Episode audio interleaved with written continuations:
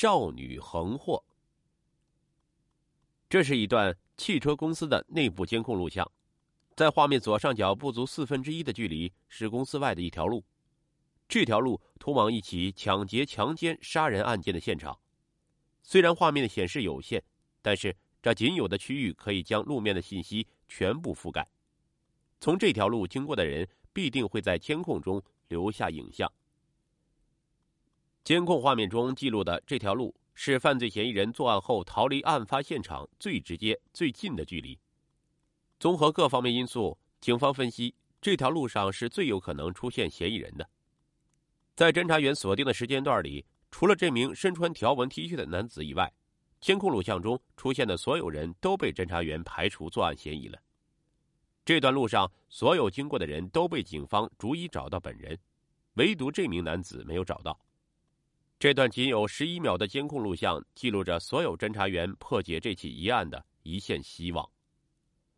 二零一一年七月八日下午四点多，一位村民在白云区屠宰场附近发现一具女尸。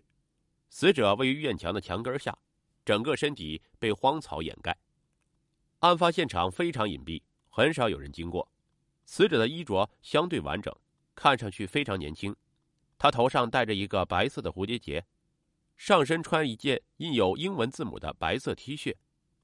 根据现场勘查，法医推断死者已经死亡四十八小时以上，尸体已经高度腐败。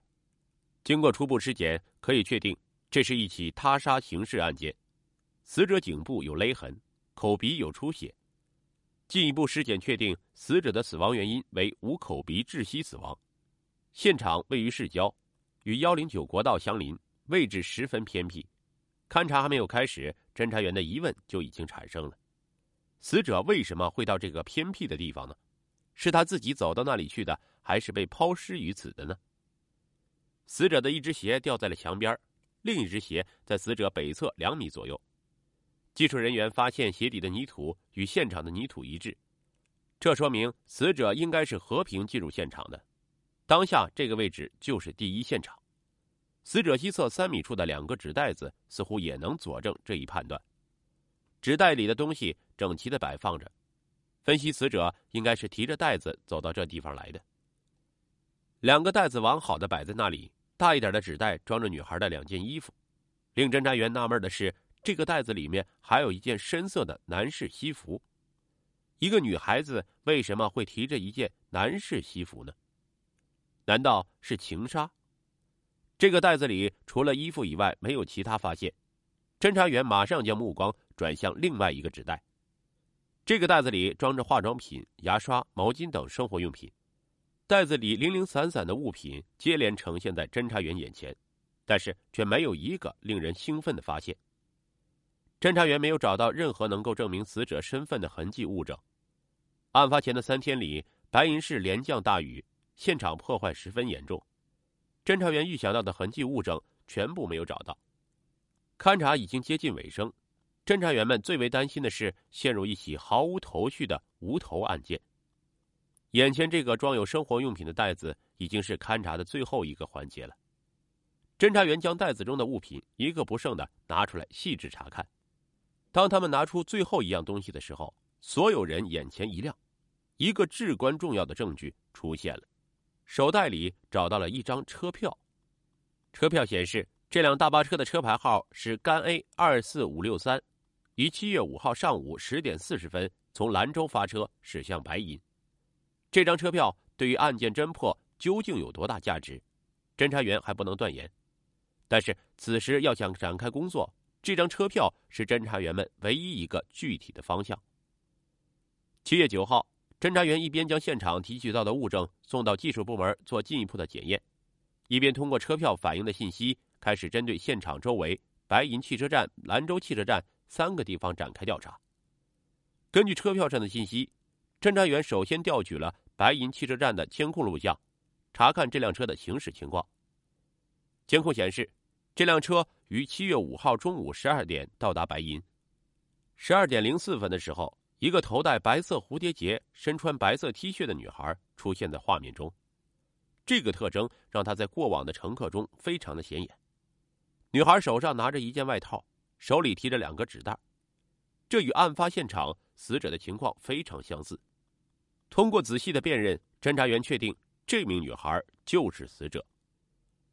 这就说明死者确实是七月五号从兰州到的白银。那么，他从兰州来到白银干什么呢？是打工，还是回家，还是只是路过？女孩在出站的过程中低头看了一眼手机，在现场勘查中，侦查员并没有发现这部手机。她是在和什么人联系呢？侦查员开始以白银汽车站为圆心，向四周辐射，继续查找，监控追踪这名女孩的活动轨迹。但是从白银汽车站出来之后，监控里就没有找到女孩的身影了。那么，女孩走出汽车站后又去了哪里？她为什么走到现场的位置呢？与此同时，在现场周围寻找尸源的工作也在紧锣密鼓的进行着。侦查员以案发现场为中心，拿着尸体的照片辐射走访。十几个小时过去了，死者的身份仍然没有确定，身份不明，一切都无从下手。确认尸源是破案的第一步，也是最为关键的一步。这名女孩是什么时候进入现场的呢？她又遇到了什么人？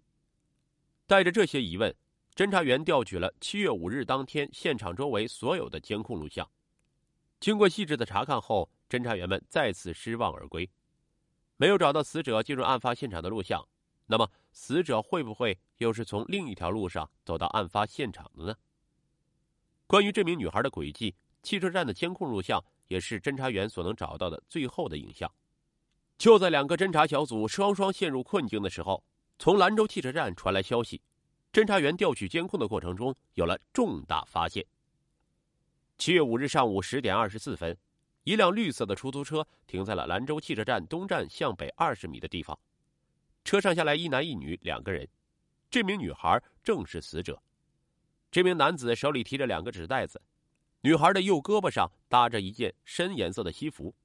在进站那一刻，男子将手中的纸袋交给了女孩。令侦查员感到奇怪的是，送走女孩后，这名男子并没有马上离开，而是一直站在车站门口。徘徊了一会儿之后，他才走向马路对面，慢慢的走出了侦查员的视线。从画面上看，这名男子似乎与死者关系密切，他是否就是案发现场那件西服的主人呢？侦查员马上将注意力转移到这名男子身上。七月九日下午，调查的转机终于出现了，在侦查员地毯式的走访中，终于有人认出了死者是谁。二零一一年七月九日下午三点多。在屠宰场打工的小王外出回来，侦查员在通往现场的路上找到了他。小王反映，女孩的母亲周阿姨曾经也在屠宰场打工，但已经不干了。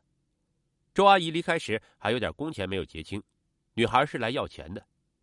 女孩原本是找她妈妈，也就是周阿姨要钱，她妈妈就让她上屠宰场去拿。屠宰场结了两百块工钱给了女孩，女孩就拿着钱走了。侦查员最终确认，死者小芳十六岁，兰州市榆中县人。小芳的身份确认以后，侦查员很快找到了在兰州汽车站送她上车的这名男子，两人是恋爱关系。小芳手中的西服正是这名男子的。警方围绕小芳的社会关系展开调查。小芳的男友反映，七月五日当天，他送小芳在兰州上车，知道她到屠宰场找她母亲，期间两人一直在用手机聊天但是到了下午一点五十分左右的时候，两人的联系突然中断了。男子连发两条消息都没有回应，他立即拨打女友的电话，但是提示关机。男子当时也没有在意。小芳两点左右与所有人失去了联系。侦查员初步判定，小芳就是在离开屠宰场的路上遇害的。但是小芳在白银的社会关系极其简单，活动轨迹也很简单，应该不会有人与她产生致命的矛盾。在到达白银后不到两个小时的时间里，他就遇害了。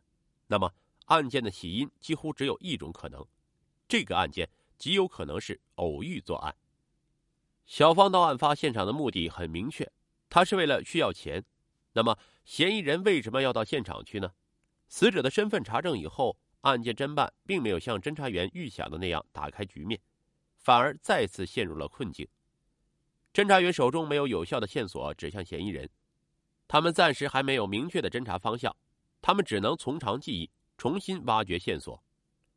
进入现场只有两条路，一条是车辆通行的路，没有监控，小芳恰恰选择了这条路进入现场。另外一条路是附近居民习惯性选择的路，这条路恰好有一个监控探头，这是一家汽车公司的内部监控。